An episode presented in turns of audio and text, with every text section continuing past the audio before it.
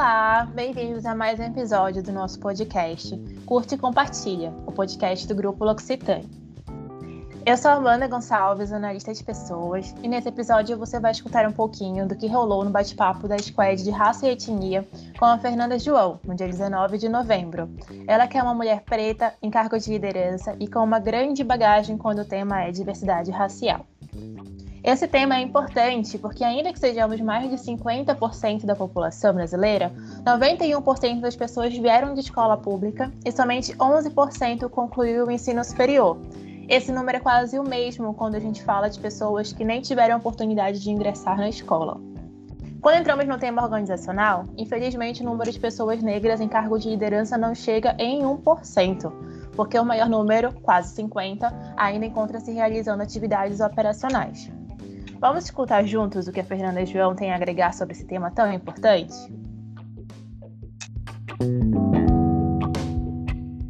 Super, antes de tudo, boa tarde, pessoal. Estou super feliz aqui de estar com vocês hoje.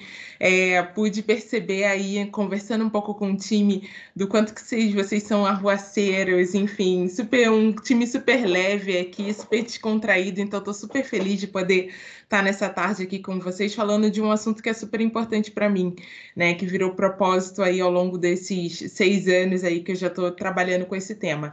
Então, falando um pouquinho de quem é a, a, a Fernanda, né? Eu acho que para começar é sempre alguém que é, quer fazer parte da solução, né? Eu quero, vocês vão ver aqui ao longo do nosso bate-papo, que eu quero ouvir muito vocês também aqui, é, vocês vão ver que eu vou estar sempre olhando muito pelo lado do que, que a gente faz, né? A gente tem um problema? Sim, a gente tem um problema. Foi bacana quando a Mandinha compartilhou ali aqueles números, aquelas informações, porque isso traz um contexto muito bacana de qual é o problema. Mas o que a gente pode fazer, né? O que a gente, o que a gente tem controle, na verdade, é fazer parte da solução. Então, eu acho que a Fernanda João é, é alguém que né, nasceu e veio para esse mundo realmente para poder ajudar, contribuir e está sempre olhando aí para a solução. Além disso, eu sou filha da Marli. A Marli é uma mulher negra super forte, uma mulher que foi mãe solteira e me criou e criou meu irmão também. É, que é, enfim, não está mais aqui com a gente, mas ele, ele era autista, né? Então, assim, uma mulher de muita batalha mas que sempre também teve um lado muito positivo de falar para mim que eu poderia ser quem eu quisesse, né? Que não, enfim, só o quanto que eu me dedicasse, o quanto que eu trabalhasse, estudasse, iria determinar quem eu seria, né? E não, enfim, a minha raça, a cor da minha pele ou o meu gênero. Então, eu nasci dentro dessas bases. É, a Marli também, é, enfim, estudou muito, é, se formou em administração na UFRJ. A, talvez até agora vocês não tenham entendido esse sotaque, né? Então, esse sotaque é carioca. É, e ela também é, enfim, uma profissional aí, ela é, é, funcionária pública federal, então também foi uma mulher que sempre me trouxe muito essa, essa força, né? E, e essa, essa perspectiva de realmente poder ter uma carreira. É, hoje eu sou esposa e sou, sou mãe né, do, do Marco Antônio e da Maria Eduarda. O Marco Antônio é americano, a gente fala que é o americaninho da família, tem três anos, é a Maria Eduarda Duda, de sete anos. E eu sou head de procurement numa farmacêutica, né? Trabalho na Bristol. E, enfim, e como é, foi comentado aqui, para mim algo que sempre foi muito importante essa questão da educação, né? Então, até hoje sigo lutando, sigo super correndo atrás. Estou é, aí concluindo a minha certificação agora em Stanford e eu acho que é, isso é super importante, né? Acho que a gente vai falar muito aqui de, de possibilidades, de soluções, e eu gosto muito de começar falando da, da importância para que a gente sempre esteja se desenvolvendo, como a gente está fazendo aqui, né? Eu sei que não é um, um, necessariamente uma, uma formação ou um desenvolvimento, mas eu acho que toda vez que a gente tenta é, entender um pouco mais sobre um assunto, né? A Mandinha comentou que a gente se estão iniciando nessa jornada, mas vocês querem, né? Estão sonhando alto e querem realmente ser referência. Então, acho que é super importante realmente a gente poder estar tá aprendendo aqui é, ao longo desse tempo. Legal, Fê. É, conta um pouquinho para a gente de como começou a sua jornada nesse tema dentro das empresas, dentro das das organizações, porque, né, você, você se apresentou como sendo de supply, eu te conheço de supply, e, ninguém brota, né, nessa área. Exato. Não, e eu acho que isso é muito bacana, porque eu tenho 20 anos de experiência em compras, mas só lá em 2014 que eu comecei a. Enfim, não, não foi algo que eu parei para pensar. Na verdade, esse assunto veio até mim, como está acontecendo, talvez aqui com muitos de vocês que estejam com a gente hoje. Então, eu, eu, alguém chegou e falou: Olha, eu acho que vale a pena. A gente fez aqui um teste do pescoço, né? Achei super legal que vocês têm aí esses números de 40%. É um número super bacana, super representativo. Mas na, na época, na empresa que eu trabalhava, a gente estava no segmento. É, do agro, né? E, e, realmente a gente não tinha números tão expressivos, tão positivos para compartilhar. Então alguém fez o teste do pescoço e falou: olha, eu acho que a gente precisa trabalhar a questão da diversidade aqui na empresa e, e, até então, assim, sendo filha da Marli e com toda essa força, com toda essa questão de que para que, que você vai ficar se preocupada se você é a única negra do ambiente ou não, eu nunca tinha parado para pensar nisso. Então, esse assunto veio como um assunto organizacional, como realmente um momento em que, de fato, eu precisava falar né, e me entender primeiro, acho que me empoderar um pouco desse, sobre esse assunto, para que eu pudesse contribuir e ser parte da solução dentro da empresa empresa que eu trabalhava. Legal, a gente, é, eu acho que é legal também. A Fernanda trouxe um, um termo aqui que a gente até brincou na, na, numa outra reunião que a gente teve sobre o teste do pescoço. É, todo mundo sabe o que é o teste do pescoço, é claro para todo mundo que é essa. É aquele momento que a gente para, assim, principalmente quando a gente está no presencial. Tá em casa a gente não vai fazer isso, obviamente. Mas quando a gente olha em volta, assim, dá uma esticada no pescoço e vê quem está à nossa volta, quão diverso é o nosso ambiente, né? E a nossa pesquisa, o nosso censo, o nosso censo foi o nosso autoteste do pescoço, enquanto, enquanto time. É, a gente escuta muito, Fê, sobre. A gente escuta muito na mídia, em jornal, internet, enfim, sobre racismo estrutural, né? Porque muitas vezes a gente tem aquela sensação de que não, mas eu não sou, não sou racista, né? Eu não discrimino ninguém, eu não trato ninguém assim ou assado. Eu até mas... tenho um amigo negro, né? Exa é, até tenho um amigo negro, exatamente. Eu ia falar, fazer a mesma piada que a gente aplica para outro público. Mas, enfim, é... eu queria que você falasse um pouco para a gente sobre, sobre racismo estrutural. O que, que é isso? É algo que a gente vê ou é para passar no cabelo, sei lá. Conta pra gente um pouco disso. Muito bom. É, é, e como eu falei para vocês, eu não sou especialista no, no, no, assunto, tá? Vocês vão ver aí que tem muita informação bacana, vídeos super educacionais na, na internet. Mas, assim, eu acho que a gente precisa entender que, por mais que a pessoa, às vezes, faça a sua autoavaliação, né? A gente fala muito dos vieses inconscientes, então, é, é, inconscientemente, eu sou muito. É, eu, eu, tenho os meus preconceitos, né? Então, a gente, eu acho que é o primeiro ponto que a gente precisa realmente realmente parar, pensar e falar, poxa, em que momento, né? Em que circunstâncias, de repente, a gente pode estar sendo preconceituoso e não é porque eu sou uma mulher negra que, né, que sou alvo ali de, de racismo que eu também não posso estar sendo racista, racista não, mas posso não estar tendo preconceito é, com outras pessoas. Então, é, a gente precisa entender que a gente vive num contexto é, que, que ele tem um preconceito, né? Que é, é, é preconceituoso e isso é uma coisa muito mais é, do nosso uh, da raça humana, né? E isso não é, na verdade, algo que a gente tenha como muitas vezes racionalmente optar ou, ou definir. E quando a gente olha para o racismo estrutural, a gente tem que voltar lá no século XIX e, e, entender que no processo da abolição da escravatura, né, que nós fomos os último, o último país é, das Américas que aboliu a escravatura aqui no Brasil, né, mesmo sendo, enfim, a segunda maior nação negra do, do mundo, mas né, a gente tem aí essa, essa, essa história para contar.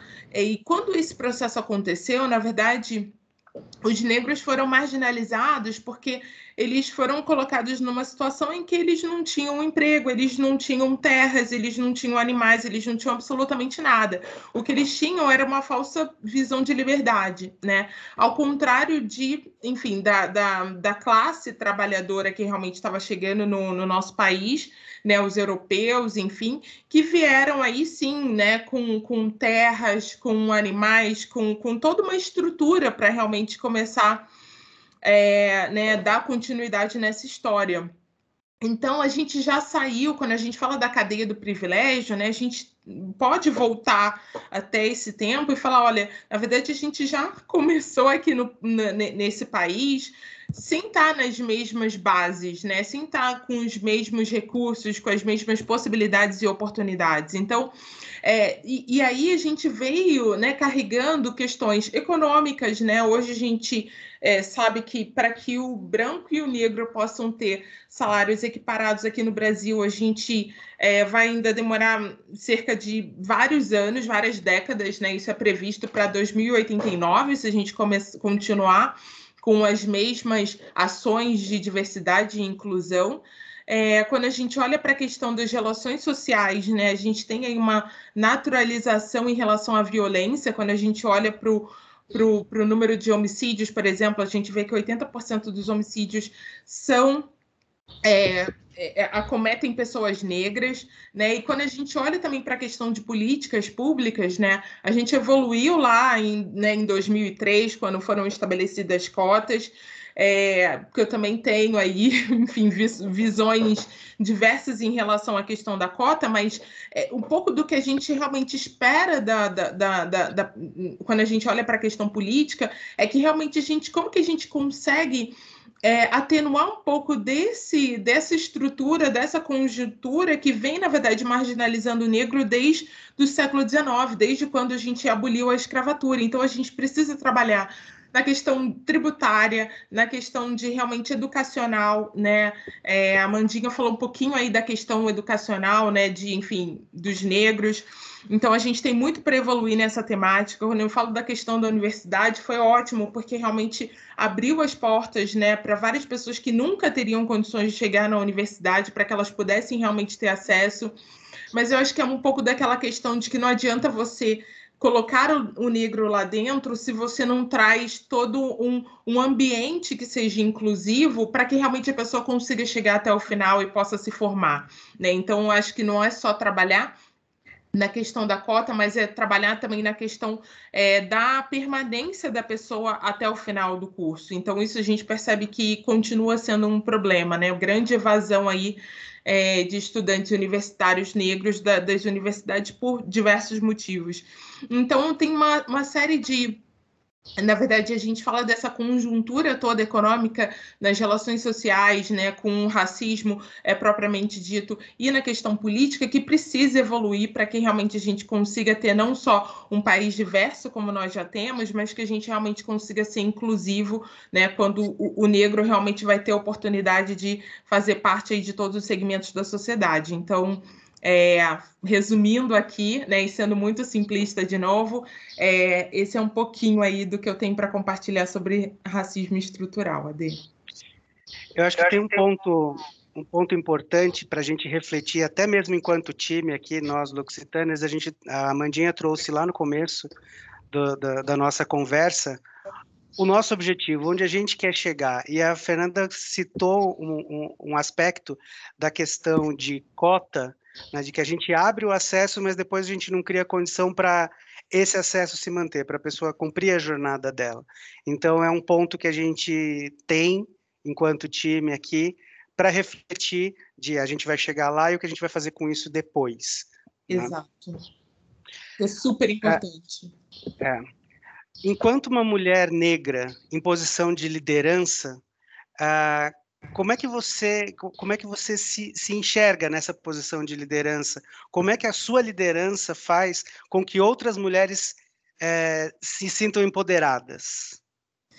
Isso é uma pergunta muito interessante, né? Porque durante muito tempo, e principalmente no início dessa jornada, que eu também tive que assim como muita gente reconhecer para mim mesmo que talvez eu tivesse sido alvo é, de, de, de, racismo, né? Que realmente existe um problema. É difícil a gente chegar à conclusão e falar, gente, realmente a gente tem algo aqui que a gente precisa trabalhar, porque é, a gente, durante muito tempo no Brasil, e eu fico feliz que a gente está pelo décimo ano comemorando realmente a data da consciência negra, porque eu acho que a gente está conseguindo trazer informação, trazer mais educação nesse sentido, não só para a população branca, mas também para todos nós, né, negros, que, que precisamos realmente se empoderar sobre a nossa história. Mas eu acho que é, tem muito essa questão de será que é, se existe esse problema, como que, eu, como que eu vou lidar com isso? Né? Eu posso simplesmente me fechar aqui dentro do meu universo né, e tocar a minha, a minha vida, né, entendendo que é, por mais que a mulher negra esteja ali no, no, no, no último degrau ali da, da cadeia do privilégio, mas né, eu tive um suporte da minha família, enfim, eu tive uma série de coisas que me ajudaram a chegar onde eu, onde eu cheguei, ou eu posso usar desse privilégio que eu tenho para realmente poder alcançar outras pessoas. Então, o que eu procuro fazer hoje dentro da, da liderança, eu falo que o meu maior projeto hoje é realmente poder participar e, e contribuir para a construção de uma sociedade mais justa né, e mais inclusiva, principalmente na perspectiva de negócios, que é o que eu faço, né, na, é a minha responsabilidade dentro da empresa, mas isso pode ir muito além, né, como a conversa que a gente está tendo hoje. Então, acho que é, desde que eu consegui me apropriar, entender que existia um problema, existir que entender que realmente a gente precisava tratar esse tema, eu, eu procurei me desenvolver, deixar minha timidez de lado e falar, eu preciso realmente ser vocal e, e contribuir para que outras mulheres negras também não tenham limites, né, sobre aquilo que elas querem fazer, sobre quem elas querem ser, é, em qualquer que seja o ambiente. Então, eu acho que hoje a Day realmente muito, boa parte da minha liderança eu acho que eu tenho é, utilizado para isso, sabe? Como que a gente constrói essa sociedade, não só dentro do ambiente de trabalho, mas como também a gente faz isso quando a gente olha para, enfim, como a gente faz negócios, empresas pequenas, empresas diversas. Então, é, tem sido uma jornada bem bacana. É, é, bastante importante a gente fazer o link de como você descobriu as formas entre como você consegue atuar melhor, como você consegue usar a sua posição de líder para empoderar essas pessoas na sua comunidade, mas a gente também consegue ampliar um pouco o espectro disso, né? Ampliar essa, essa atuação, essa liderança e trazer alguns pontos que a gente pode aplicar em empresas, que a gente pode aplicar nas organizações e até mesmo na própria sociedade. Então, eu queria que você trouxesse um pouco para a gente é, o que, que você enxerga de oportunidade, ou como a gente consegue evoluir uhum. nessa questão de, de igualdade, tanto de gênero como de raça. E aí, pensando em aspecto corporativo, na, no ambiente das empresas e até mesmo nas nossas relações dentro da sociedade. Sim, total. Acho que quando a gente fala dentro do ambiente de trabalho, né, e aí a gente tem números aí que são gritantes quando a gente pensa nas principais empresas do país, eu acho que é fazer ter conversas como essa que nós estamos, estamos tendo hoje, né? Eu acho que à medida que a gente começa a falar sobre esse assunto, e por mais que as pessoas falem, nossa, mas ainda tem uma jornada imensa que a gente tem que percorrer para que a gente consiga alcançar e, e, e garantir uma equidade, eu, eu gosto de pensar que a gente está evoluindo sim nesse tema, né? Porque a gente cada vez mais está tendo novembros onde a gente fala muito sobre esse assunto, e eu quero pensar que esse assunto não termina só em novembro, mas ele, ele, ele, ele se mantém. É, de alguma forma durante todo o restante do ano da empresa, né? Então ele se mantém vivo. Então acho que a primeira coisa é realmente a gente conseguir construir uma cultura inclusiva dentro da, da, da organização. E isso é super é, importante porque isso impacta diretamente a liderança, que vai ter um papel fundamental em garantir que a gente tenha processos de pessoas é, que sejam é, realmente inclusivos. Né? Então, uma vez que a gente consegue trabalhar, o, o ter bastante treinamento voltado para vieses inconscientes, as pessoas têm é, entendimento sobre isso, a gente consegue realmente, aos poucos, né, ir é, quebrando essas amarras que às vezes limitam os relacionamentos dentro das organizações, criam barreiras, criam crenças limitantes. Então, acho que quando a gente consegue realmente difundir essa questão e, e, isso acontece por repetição, por, né, por, enfim, experiências diferentes, né, por as pessoas conhecerem cada vez mais sobre o tema. A gente tem uma liderança que está engajada e que realmente consegue trazer processos desde o momento lá que a gente está fazendo a contratação de uma pessoa, né? A gente fala muito de entrevistas às cegas, né? Então, por quê? Porque a gente sabe que a gente precisa cada vez mais trazer esses processos de pessoas para uma racionalidade, porque se a gente deixar o nosso, a nossa afinidade, né? A nossa, é, a, a nossa intuição aflorar, fatalmente a gente vai estar tá, é, sendo preconceituoso de alguma forma. Então, a gente ter processos que realmente são os mais racionais possíveis, né, para que a gente realmente possa avaliar as pessoas a partir da sua capacidade, a partir dos seus soft skills e a gente não deixe outras coisas aflorarem, são coisas muito importantes. E óbvio que isso também deve se manter durante todo o processo de avaliação, enfim, e de, e de reconhecimento também das pessoas. Então, acho que é, tendo a cultura inclusiva, tendo processos inclusivos, eu não tenho dúvida que é, a empresa vai ter muito mais possibilidade não só de atrair essa diversidade, não só de realmente é, ter pessoas ali é, né, ter um, um, uma, uma, uma, equipe, um time muito diverso, mas ela vai ser capaz de reter essas pessoas, de desenvolver essas pessoas e realmente de promover para que a gente consiga realmente ter pessoas, né, a gente consiga ter essa diversidade também na liderança sênior e não só na, na, nossa base. Então, é esse é, o, é, é a mensagem e é o que eu venho trabalhando também dentro das organizações que eu tenho oportunidade de fazer parte. Gente, é muito legal a gente ter a consciência, é muito legal a gente saber do problema problema, mas isso precisa é, gerar algum tipo de ação concreta para que a gente consiga realmente ter um processo que se conecta com isso e aí sim a gente possa não só chamar as pessoas, convidar as pessoas para a festa, mas que elas também possam ser chamadas para dançar, como a gente fala, né? Não adianta ter todo mundo ali super diversa, a festa cheia mas no final do dia as pessoas que são ditas como diferentes, elas continuam ali sentadinhas, sendo, né, aguardando uma oportunidade de, de se, se de, realmente de mostrar o seu melhor, de ser a sua melhor versão, e aí no, né, nesse dito aqui, nessa, nessa equiparação, sendo convidada para dançar. Eu acho que é um pouco disso, Ade. Legal. Uh, e, e das, das organizações que você tem acompanhado, os trabalhos que você tem feito, você enxerga evolução nesse sentido dos últimos anos? Você vê essa essa questão de igualdade, de inclusão, ela sendo levada a sério? Você tem assistido a frutos desse tipo de, de conscientização? Sim, eu acho que acho que a gente está numa crescente, de novo, ainda é muito voltado para essa questão da conscientização, de falar do problema, de mostrar para as pessoas né, a importância que elas têm de se autoavaliarem o tempo todo. É, porque a gente trabalha 98% com o nosso inconsciente, 2% com a racionalidade, então isso precisa fazer parte do nosso dia a dia.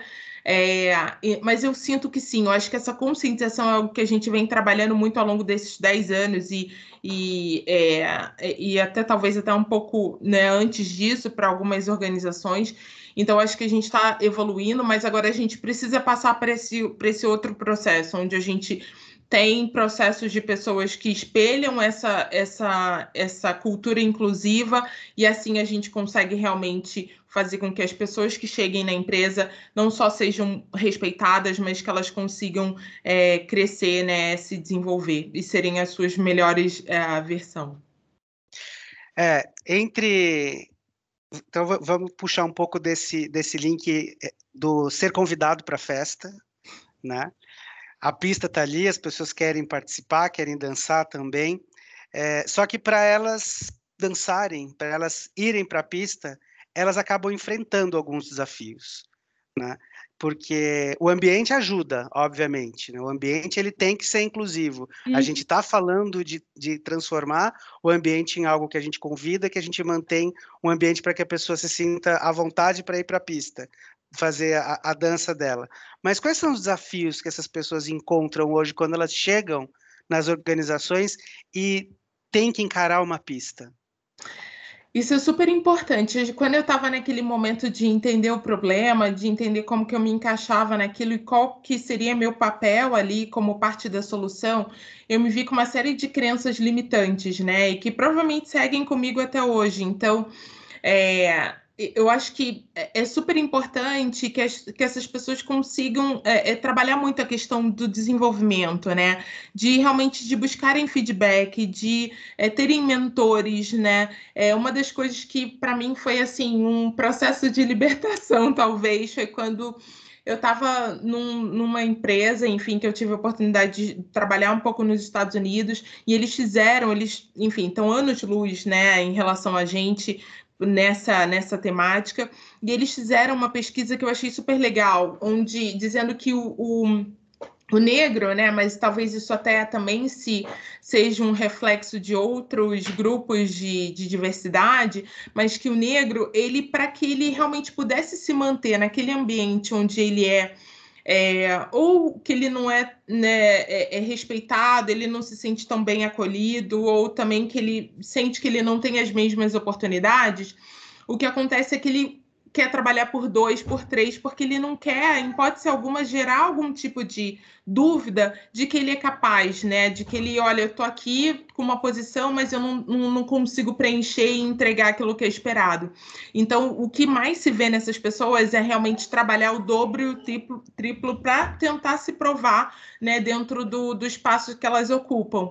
E uma outra coisa também é que com esse todo esse engajamento e esse essa vontade de, de, de mostrar é, resultado e, e, e trabalho, essas pessoas acabam não conseguindo trazer pessoas que possam advogar por elas, né? Então, é, muitas vezes o, o né, o, a pessoa também não, não consegue ascender na organização porque ela não tem ninguém que, que possa advogar por ela dentro da liderança, né? Porque ela realmente não faz aquele trabalho de falar, poxa, é, eu vou eu vou ser vocal em relação àquilo que eu faço, né? Então ela faz e ela sempre busca muita consenso, né? Porque ela não quer ser aquele que vai discordar na frente de todo mundo, porque de novo ela precisa ser aceita dentro daquele ambiente. E tudo isso vai trazendo crenças limitantes e, e problemas que vão de é, vão ali na mão ao contrário, né? A mão contrária daquilo que a gente quer, que é realmente poder é, fazer com que as pessoas não só estejam ali na, na, pista de dança, mas com que elas também possam mostrar o que elas têm para oferecer, que elas também possam é, é, é, se expressar, né, dar a sua opinião, mostrar o seu trabalho e aí sim poder realmente é, crescer e se desenvolver na empresa. Então, eu acho que é, para mim a, a, mensagem que eu tenho, né, para essas pessoas é busque se autoconhecer, né? Busque entender quais são as crenças limitantes hoje que também te impedem de chegar onde você quer chegar. E contem com, com, com outras pessoas para te ajudar nessa, nessa jornada, né? Recentemente eu fiz um agradecimento é, para várias pessoas que ao longo da minha carreira, de uma maneira formal ou não formal, atuaram como mentores, né, para mim, de falar, olha, Fernanda, você precisa trabalhar isso, você precisa ir por esse caminho e tudo. Sem dúvida nenhuma, não foi só pela, pela minha, minha força, né, pela minha vontade de fazer as coisas acontecerem ou de trabalhar, que eu consegui alcançar alguns espaços. Foi porque realmente eu podia ter ali a escuta ativa né? E, e, não tinha medo e não tinha vergonha daquilo que as pessoas iriam trazer para mim. Então, é, eu acho que as pessoas que, enfim, estão aí do outro lado pensando, poxa, tudo bem, mas eu não, não sou negro aqui, eu não sou uh, pardo e eu, eu quero contribuir de alguma forma. Como que eu posso fazer isso? Seja um mentor, né, da, da, das pessoas que você conhece, ajuda, né? De, eu acho que só às vezes você dá sua opinião ali construtiva, um feedback bacana, isso com certeza pode ajudar a, a transformar a vida de alguém.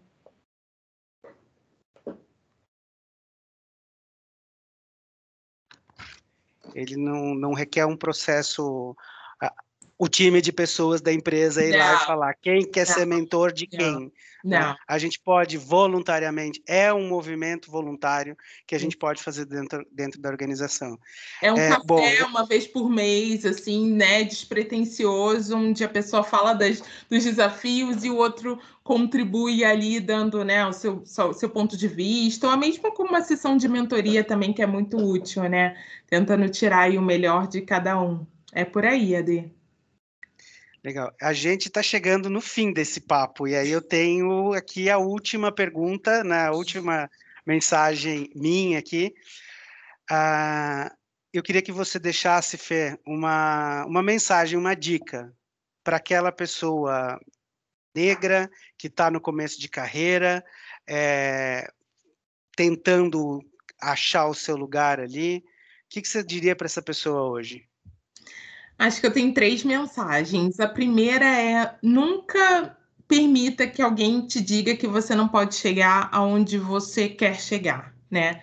Mas trabalhe para isso, trabalhe duro. Quando a gente fala da cadeia do privilégio, do racismo estrutural, a gente sabe que a gente não saiu do mesmo ponto de largada, né? Então, sim, a gente tem que estudar, a gente tem que é, buscar o máximo de informação e de capacitação possível, é, não esquecendo dos soft skills, né? Nem tudo é técnico, né? A gente tem muita coisa de soft skills que é super importante para que a gente possa chegar dentro do alcançar o nosso objetivo. Então, não, não uh, minimize os esforços realmente para que você possa se desenvolver, sempre contando com outras pessoas, né? Que nem eu falei, é, é para mim, às vezes a gente fala muito do black money, ou a gente fala das comunidades negras que hoje estão cada vez mais se fortalecendo, e eu fico super feliz com isso, mas muitas vezes quem vai te contratar para a tua posição não é um negro, né? É um homem branco, hétero. Então, assim, entenda que você precisa também, é, enfim, dessas opiniões diversas, né, para que você realmente consiga ser a sua melhor versão. Então, é, busque, né, desenvolvimento pensando muito no 70, 20, 10, né? Tanto na parte técnica, mas também foque em, em treinamento e, e mentoria. E, a, e a, o terceiro ponto que eu, que eu queria trazer é o seguinte: uma vez que você sabe onde você quer chegar e você não tem limites para isso, né? Quem impõe os limites é, é, é você e ninguém mais, e que você também está se capacitando cada vez mais para isso, é, busque influenciar os ambientes onde você é, trabalha, onde você vive, para que esses ambientes realmente sejam inclusivos, né? E que cada vez mais você possa observar que existe respeito, existe inclusão, existe colaboração, mas se no final do dia você chegar à conclusão de que mesmo você tentando realmente ser parte da solução, é, você não conseguiu, eu acho que você talvez já tenha todas as ferramentas para que você possa escolher um lugar onde você realmente consiga ter isso, né? Onde você consiga ser respeitado, onde você consiga ser valorizado e onde você realmente possa chegar onde você quer chegar. Então, são essas três mensagens aí que eu acho que fizeram muito sentido para minha vida e eu espero que possa ajudar outras pessoas também.